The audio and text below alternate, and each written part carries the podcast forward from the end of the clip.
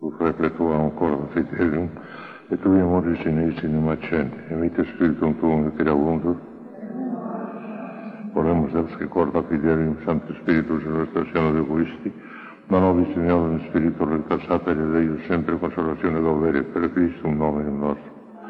Ave Maria, grazia plena Dominus tecum, ecco, benedicta tui mulieribus, et benedictus fructus ventris tui, Iesus.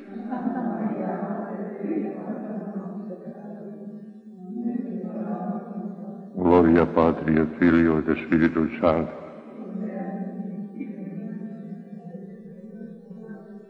Reina del Santísimo Rosario, San José, Santo Padre Domingo, Santa Teresa de Jesús. Bueno,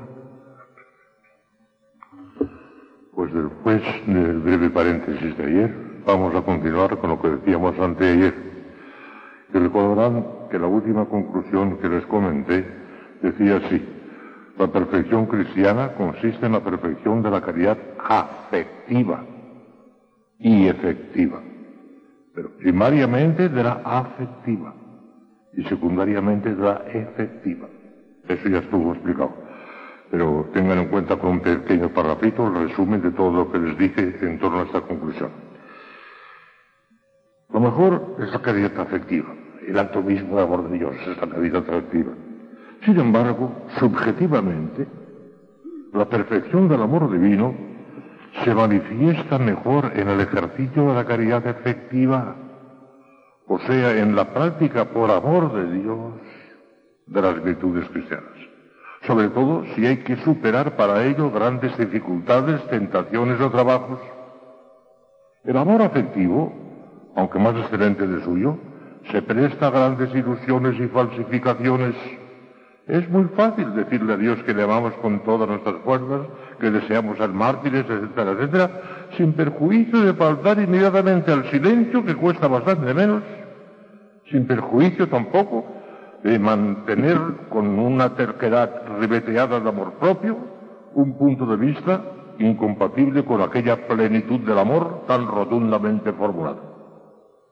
En cambio, la legitimidad de nuestro amor a Dios se hace mucho menos sospechosa cuando nos impulsa a practicar callada y perseverantemente, a pesar de todos los obstáculos y dificultades, el penoso y monótono deber de cada día.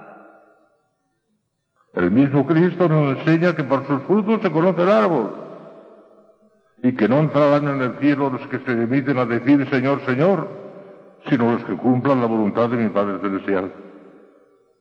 Y esto mismo pone de manifiesto en la parábola de dos hijos, aquel padre que tenía dos hijos. A uno le dice, ve al huerto a trabajar, y voy, voy. Pero no fue. Y otro dijo, no quiero ir, pero fue. ¿Quién cumplió la voluntad de su padre? ¿El que fue? El que hizo la caridad efectiva, aunque no tenía la afectiva, pero tenía la efectiva. Hay que cuidado. La afectiva vale mucho más, ¿eh? Hacer muchos actos de amor Eso es lo que les tiene que santificar. Pero la efectiva, la efectiva también, también. Obras, obras, obras son amores y no buenas. Eso es lo que les dije el otro día. Ahora viene otra nueva proposición que en realidad no hace falta comentarla porque se la he comentado largamente en otros años que he venido aquí a hablarles de estas cosas. Dice así la conclusión. Para su plena expansión y desarrollo, tal como lo exige la perfección cristiana, la caridad necesita ser perfeccionada por el don de sabiduría. Mire, eso lo he explicado muchas veces, pero como aquí es posible que haya alguna nueva o que ya no se acuerde bien de las cosas, se lo voy a hacer con un ejemplo, porque las cosas teóricas a muchas no las acaban de entender, pero con un ejemplo lo ven muy claro. Mire, nuestro Señor es infinitamente generoso. El día del bautismo metió en nuestras almas un tesoro, tesoro inmenso. Si cayéramos en la cuenta de lo que lleva un niño que acaba de ser bautizado, le adoraríamos casi, le adoraríamos lleva la gracia santificante, hace hijo de Dios y ídolo de la gloria. Llega la, lleva la Santísima Trinidad, el Padre, el Hijo y el Espíritu Santo presentísimos en su alma. Lleva el germen de todas las virtudes infusas, teologales y morales, de las 54 virtudes, en germen los tiene ahí allí dentro. Y lleva en germen todos los dones del Espíritu Santo. Tesoro inmenso, que vale infinito, vale tanto como Dios, puesto que es el mismo Dios, pues está ahí también. Bueno, pues todo eso lo tiene un niño pequeñito. Pero claro, él no puede actuar todavía porque tiene uso de razón y se da cuenta de lo que tiene. Entonces, ¿cuándo empieza a actuar todo eso? Miren, las virtudes infusas, como ya les he hablado muchas veces, tienen dos categorías muy distintas. Tres teologales, fe, esperanza y caridad. Cuatro cardinales, prudencia, justicia, fortaleza y templanza. Y de estas cuatro cardinales derivan un montón de virtudes, hasta 54. Señales Santo Tomás, una suba teología. Y creo, ya se lo he alguna vez, que no agotó la materia. Es posible que si nos examináramos más profundamente, una introspección psicológica más profunda descubriría nuevas energías sobrenaturales en nosotros que no están registradas en la suma teológica. Podría ser, podría ser. Menos no, porque ahí están bien, bien. Pero más es posible que haya. Lo cierto es que esas 54 virtudes es como un piano que Dios deposita en nuestras almas con 54 teclas. Y cuando se toca una tecla, pues sale un alto de fe, cuando se toca la otra, sale cada una. Pero ese piano lo pone a nuestra disposición lo podemos tocar nosotros, con ayuda siempre de una gracia ordinaria. Sin el empuje de una gracia ordinaria. La gracia ordinaria, la gracia actual ordinaria es como el aire para respirar. Sin el aire para respirar no se puede respirar. Pero ese aire para respirar, esa gracia actual para que nosotros podamos tocar alguna tecla de esas 54, la tenemos siempre a nuestra disposición como el aire para respirar. Esa no se nos niega nunca, siempre. La gracia necesaria para tocar una tecla de esas que tenemos ya dentro del alma, la tenemos siempre como el aire para respirar. Bien. Pero claro, el Señor nos manda una gracia actual. Nos manda el oxígeno para que nosotros toquemos esa, esa, esa tecla. Y la tocamos. Pero claro, como la tocamos nosotros. Y como somos muy malos pianistas, muy malos pianistas, muy mal, sale siempre mezclado con cosas humanas, Sí, sí, voy a practicar hasta virtud, pero hasta cierto punto, con tal que no me obliguen demasiado, con tal que no me cueste mucho, con tal, con tal que, con tal que, con tal que. Ya con dificultades humanas. Metemos dificultades humanas. Una cosa del todo limpia, del todo pura, totalmente por Dios, sin buscarnos a nosotros mismos. Si cuando menos nos damos cuenta, como decía muy bien un papelito que leí el otro día, el subconsciente se nos mete el amor propio y nos la juega, claro que nos la juega casi muchas veces sin darnos cuenta. Nos parece que estamos actuando por Dios y estamos actuando por egoísmo, estamos actuando por nuestro amor propio, que se nos ha metido el amor propio en el subconsciente, nos la juega, ya lo muy bien dicho. Entonces, ¿qué? Ellos desde entonces Dios tenía previsto esto.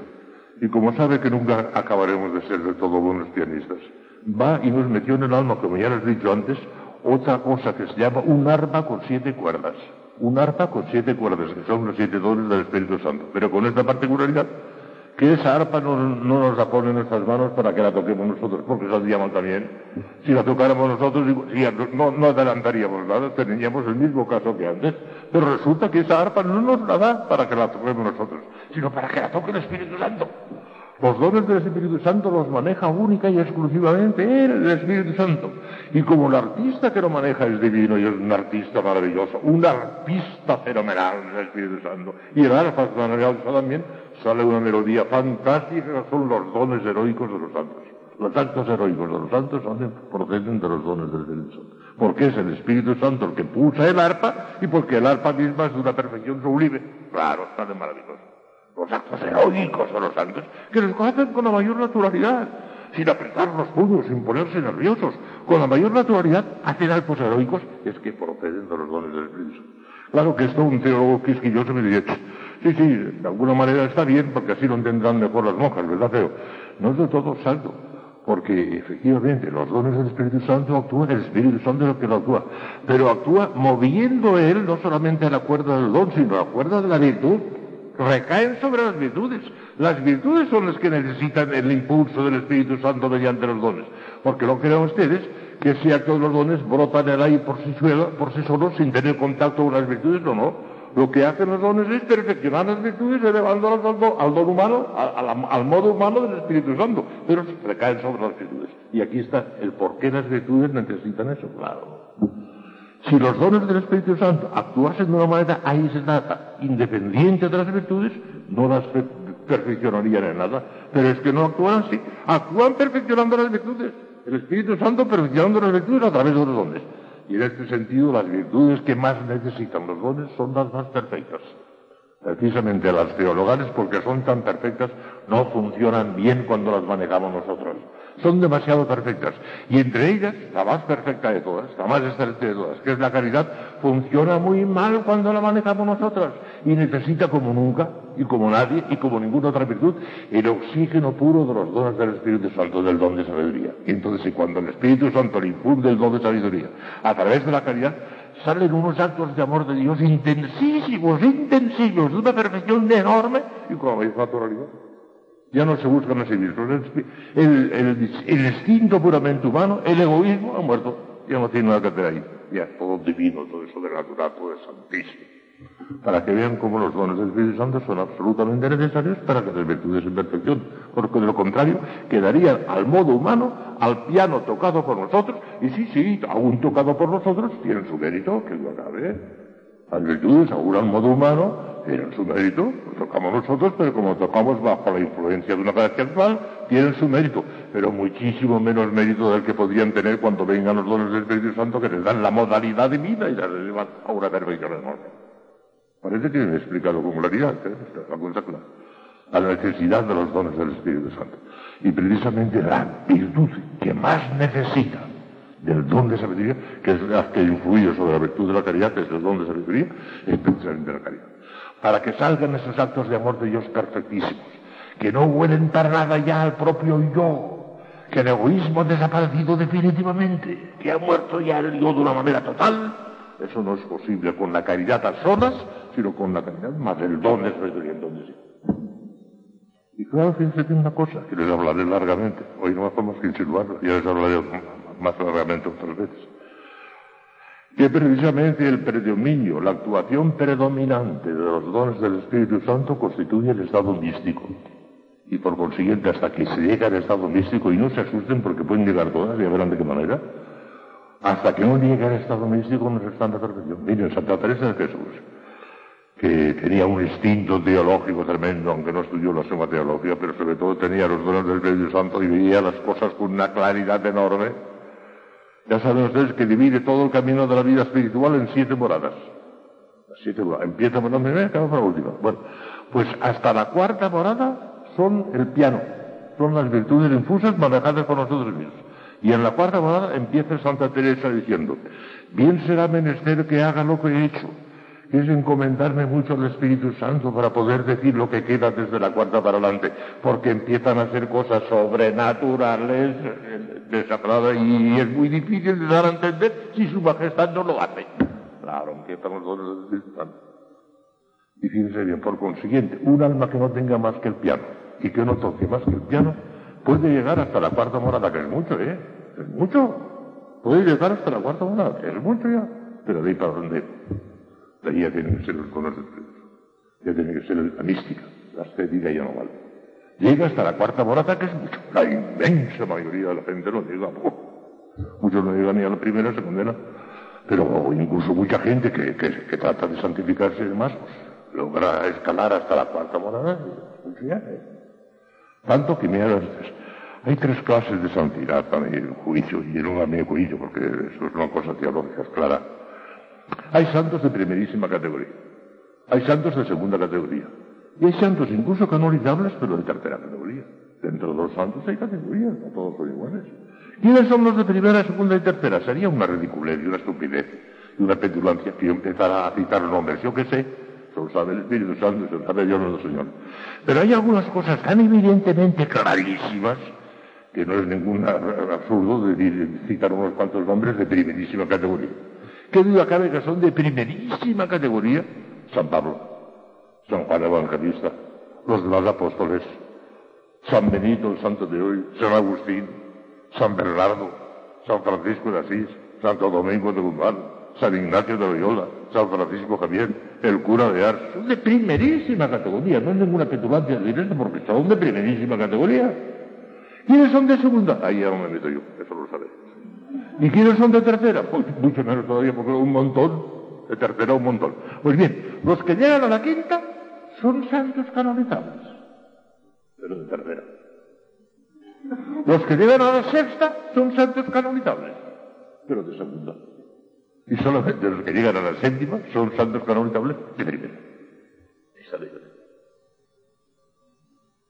De alguna manera se puede rastrear qué es lo que hacen los de quinta, qué es lo que hacen, y ahora ya hablaremos ya, porque pienso hablarles de las monadas de Santa Teresa, uno por uno.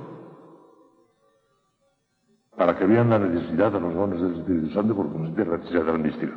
Hoy, este mismo año, les hablaré largamente de esto y por eso ya no me entretengo más en este punto, que es importantísimo, pero les hablaré largamente cuando lleguemos a la mística. Y no se asusten porque pueden llegar a la mística todas, que hay muchas maneras de mística, ya verán, ya les explicaré. Me parece que sacarán este año mucho consuelo porque yo no experimento a Dios. Si la mística es experimentar a Dios, yo no soy mística, estoy, perdida. No, sí, sí, sí. Ya hablaremos. Me parece que les consolará mucho lo que les voy a decir en torno a la mística, mucho, mucho, mucho. Ya verán. Otra proposición, seguimos con, con estas proposiciones, dice así. La caridad puede crecer indefinidamente en el hombre viador. El hombre viador es el hombre viajero, el hombre que está en este mundo todavía. La caridad puede crecer indefinidamente en el hombre viador. Por consiguiente, la perfección cristiana no puede encontrar un límite infranqueable en esta vida. No, no, no, no. Puede crecer más, más, más, más, más, más, más, más, sin parar nunca. No puede llegar un momento que, ¿qué? Ya de aquí no puede pasar, no. Lo que pasa es que puede encontrarse con un tope que no tiene la culpa la caridad, sino otra cosa mucho más elevada, ya les hablaré mañana pasado. La predestinación, que es un misterio tremendo, hijas mías. Cuando llega al tope de la predestinación, Dios no se Pero no porque culpa de la caridad, que ya es por sí, pues, pues seguir En la Santísima Virgen María, podía haber recibido a Virgen. Si hubiera vivido un año más, hubiera tenido más gracia que la que tenía el año anterior no llegó a la gracia infinita, no es posible. La gracia de la Santísima Virgen María fue inmensamente grande, pero no infinita porque no es posible. Por eso el que no creció ni podía crecer fue nuestro Señor Jesucristo, que tenía tan cantidad infinita. Ese ya desde el instante de su concepción en el seno de María, ya era infinitamente santo y se no creció jamás. Nuestro Señor no creció, no podía crecer, tenía la caridad infinita ya, pero como la Virgen no tenía una, una infinita, no tenía una santidad infinita, podía haber seguido creciendo. ¿Por qué llegó un momento en que Dios se la llevó al cielo y se acabó ya? Pues eso no lo sabemos, el Señor tiene sus planes. Pero en absoluto, a pesar de ser santísima la Virgen, en una santidad increíble, no era infinita y podía haber crecido, y podía haber crecido la Virgen. No era infinita. Por eso, sin la Virgen no hubiera podido crecer que alguno de nosotros, nosotros no encontrará jamás un tope, jamás. A no ser que tropiece la caridad de Dios. En ese caso ya hablaremos de eso. Pero la caridad de por sí. Dice Santo Tomás que de, una, de tres maneras podría que la, que la caridad no creciese indefinidamente. Por culpa de la gente que la produce, o por culpa de la misma caridad que no admite más, o por culpa del sujeto receptor que ya no resiste más. Dice, por ninguno de estos tres capítulos se encuentra un límite de ninguno. El agente que lo produce es Dios, para ahí no hay límite ninguno. La caridad en sí misma, en cuanto virtud, en cuanto caridad en sí misma, es una participación del amor infinito del Espíritu Santo. Por consiguiente, tampoco ahí es imposible que encuentre un punto imposible, porque no llegará jamás al Espíritu Santo. Porque el Espíritu Santo es infinito y la caridad no será jamás infinita. En nosotros, en Cristo sí. Y por parte del sujeto receptor, bueno, es que es posible que el alma esté ya tan rellena de caridad que no puede recibir más. Y, dice, tampoco, tampoco. El alma también puede recibir más. ¿Por qué? Porque a medida que va creciendo, el Señor le va ensanchando la capacidad del alma. Esto, en el orden material, en el orden físico, no es posible. Si tenemos un globo de esos que se hinchan, empezamos a soplar, a soplar, a soplar, llegará un momento en que hemos soplado tanto y estalló. Pero el alma no puede estallar porque aquí no se trata de cosas materiales, se trata de cosas espirituales. Y a medida que el alma va creciendo en, en caridad, el Espíritu Santo le va ensanchando la potencia, la capacidad de su alma y hacen unos actos de caridad intensísimos sin que estalle jamás el alma. Porque no. Por lo siguiente, por ninguno de los tres capítulos se encuentra un tope, a no ser que, ya digo, tropecemos con el tope del que ya hablaremos de eso. No sé si, si puede crecer la caridad, ¿hasta dónde puede crecer Dios?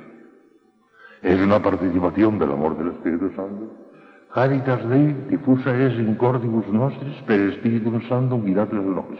San Pablo es fenomenal, es Espíritu Santo, claro, por eso. Ahí está toda la teología en ese versículo. La caridad se ha difundido en nuestros corazones por el Espíritu Santo que está en nuestra almas. Toda la teología arranca de San Pablo, vamos, de la Escritura, pero en un 90% de San Pablo. Adiós.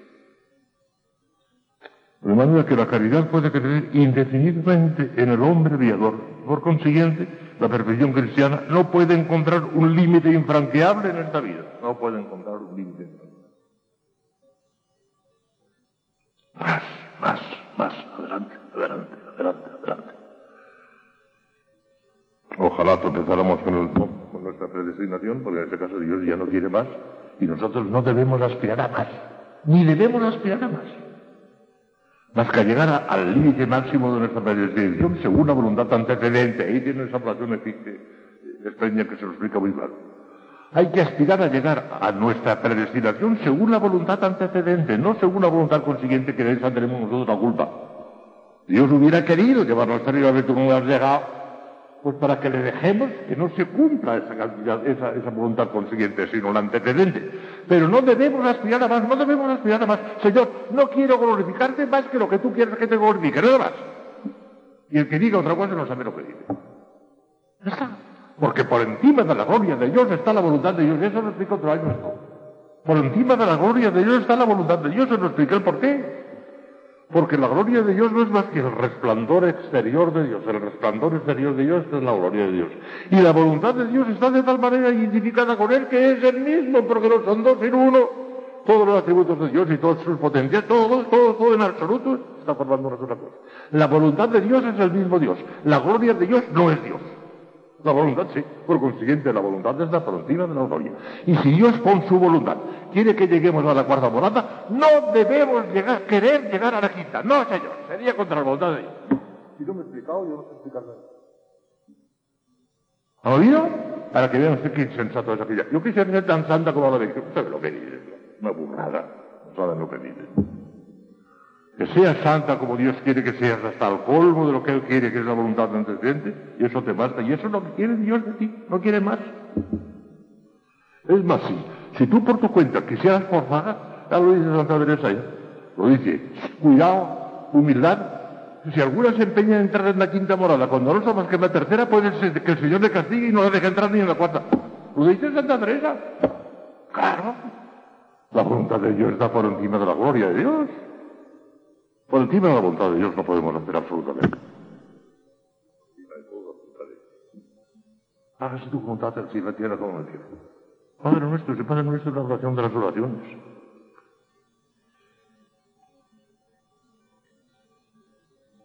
Y por último, por último en, este, en, este, en esta sección, porque después vendrán otras secciones, dice, la perfección cristiana consiste esencialmente en los preceptos y secundaria y instrumentalmente en los consejos, otra cosa que la gente no sabe y que muchas monjas tampoco lo saben, ignoran. Les parece que la perfección está en los consejos. Los preceptos es una cosa que está mandada para todos, pues no, una cosa que es general, pero el consejo es una cosa que no está mandada para todos, sino para el que quiera aceptarla. No todo el mundo tiene obligación de ser sacerdote o de ser religioso pero que voluntariamente quiere aceptar los consejos evangélicos, parece que añade algo a los preceptos que están obligatorios para todos y por consiguiente la perfección está en los consejos, los señores no. La perfección está en los preceptos, no los consejos. Y van a ver lo clarísimo. Si lo ha dicho nuestro Señor, esto no es opinión de Santo Tomás, es opinión de nuestro Señor, lo dice el Evangelio. Cuando le dijeron a él, le maestro, dinos, ¿cuál es el mandamiento? No el consejo. ¿Cuál es el mandamiento mayor? Mandamiento, no consejo. Contestó el primero es este. Amarás al Señor tu Dios con todo tu corazón, con toda tu alma, con todas tus fuerzas. Y el segundo, semejante al primero, es amarás al prójimo te mismo. Mayor que estos dos no hay ninguno, porque en ellos están encerrada toda la ley y los profetas. Es Cristo quien ha dicho esto, no Santo Tomás. Y qué sería? Mandamiento, amar a Dios. Pero no de cualquier manera. Si hubiera dicho, el primer mandamiento es amar a Dios y al prójimo como a ti mismo. Pero no hubiera dicho con todo corazón. Hubiera mandado simplemente el estado de gracia, nada más. Pero como no dijo eso, sino que amar a Dios con todo tu corazón, con toda tu alma, con todas tus fuerzas, esa es la perfección. Mandó la perfección. No solamente mandó el amor de Dios de un poquito nada más, en estado de gracia, sino la perfección la manda, en el primer mandamiento la manda. La perfección, porque la perfección es eso. Amar a Dios con todo el corazón, con toda la alma, es la perfección. Estamos diciendo todo esto todos estos días, la perfección de la caridad. La manda el primer mandamiento. Mandada. Entonces lo que no comprende y hablaremos despacio de todo. Hay muchas distinciones aquí. Escuchen.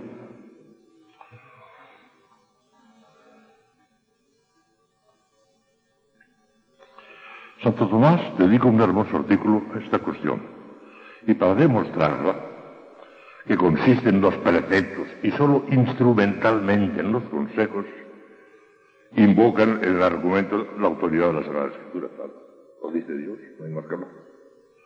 En el Deuteronomio, fíjense bien, en el Antiguo Testamento, en el Deuteronomio se nos dice, amarás a Yahvé tu Dios con todo tu corazón, con toda tu alma y con todo tu poder y en el Levítico, Antiguo Testamento también, amarás a tu prójimo como a ti mismo.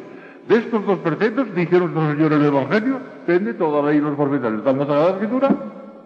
Lo ha dicho Dios. Ya en el Antiguo Testamento. Cristo dijo, de ahí depende todo. Luego, la perfección de la caridad, en la que consiste la perfección cristiana, se nos manda bajo precepto. En el cuerpo del artículo insiste en el mismo argumento en orden a la caridad.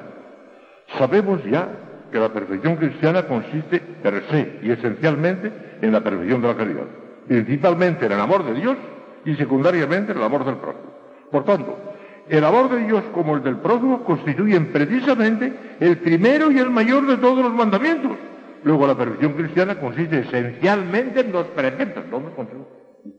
Los consejos son los que no son necesarios, son los que son consejos, son los que se pueden aceptar o pueden no aceptarse. No todo el mundo pues tiene la obligación de hacerse sacerdote o de hacerse religioso. Y pueden llegar en plan seglar a la cumbre de perfección, a la séptima morada, sin necesidad de practicar por oficio, por obligación, los tres consejos evangélicos de pobreza, castidad y obediencia. De suyo hay santos canonizados que estaban casados. Los, los patronos de Madrid, San Isidro y Santa María de la Cabeza, casados y santos canonizados. ¿Verdad? Que los consejos es algo que contribuye a sostener mejor la caridad a que la caridad encuentre menos obstáculos, menos dificultades, porque con la pobreza rechazamos todo lo que puede ser criticarnos en cuanto a las cosas exteriores. Con la castidad, todo lo que puede ser criticarnos con la tendencia malsana del cuerpo. Y con la obediencia, e, e, ese grito de la voluntad que cada uno quiere hacer lo que le da la gana, eh, lo machaca la virtud de la obediencia. O sea, que contribuye a que la caridad se desarrolle con mayor comodidad, con mayor tranquilidad. Pero nada más. O sea, que son auxiliares, son siervos son siervas de la caridad todos los, consejos. Y en ese sentido, instrumentalmente forman parte de la perfección, pero como siervos, como instrumentalmente, nada más que como instrumentalmente, no como algo esencial. Claro que hay una cosa importantísima que se la diré a ustedes seguramente mañana, porque faltan cuatro minutos y no quiero pasar, no quiero quitarles nada de la oración, que es más importante que mi palabra. Hay que tener en cuenta una cosa muy importante. Entonces el que no cumple el primer mandamiento con toda el alma, con todas las fuerzas, está pecando. Hay que hacer una distinción muy grande, seglar, religioso, sacerdote, hay que hacer una distinción muy grande. Todos pecan, ¿eh? Todos, pero en distinta forma, cada Fíjense bien, es importante lo que mañana les comentaré un poco más, más, más despacio. Nadie tiene obligación de ser sacerdote o de ser religioso. Son consejos. Está muy bien. Si uno siente la llamada y el instinto de Dios, no solamente hace bien, sino que haría muy mal de no corresponder a esa llamada. El que aquel que rechace la vocación cuando Dios le llama de verdad. Para eso tiene el noviciado y para eso tiene el seminario, para ver si efectivamente es llamado por Dios o no es llamado por Dios. Pero desde el momento que él voluntariamente ya acepta el sacerdocio o voluntariamente acepta la vida religiosa, esos consejos para él se le convierten en preceptos. Para él ya no es un consejo, porque ha aceptado la obligación de practicar la pobreza, la obediencia, la castidad. Lo ha aceptado voluntariamente. No tenía obligación de hacerlo. En la forma en que lo hacemos en plan de voto, no tenía obligación, pues pero desde el momento en que ha querido aceptarlo voluntariamente, para él ya no hay consejos. Preceptos que vienen, preceptos secundarios, diríamos ahora, que vienen a fortalecer el perfecto fundamental, que es el del amor de Dios con todo el corazón, con todo el mundo. Esto tiene una resonancia práctica tremenda, ya verán ustedes. Cuidado, es muy importante Como ven, estoy diciendo las cosas muy serias, muy bonitas, muy importantes, y me parece a mí que claras, que sencillas. Son claras y sencillas, y que tienen repercusiones prácticas enormes, enormes sobre nuestra vida cristiana. Mañana continuaremos, Dios quiere. Por la mañana, en la misa, les comenzaré. No se asusten, ya el padre, el padre hoy ya empezado ya, ha, comentado tres misterios dolorosos, ya no le queda materia, queda mucha materia.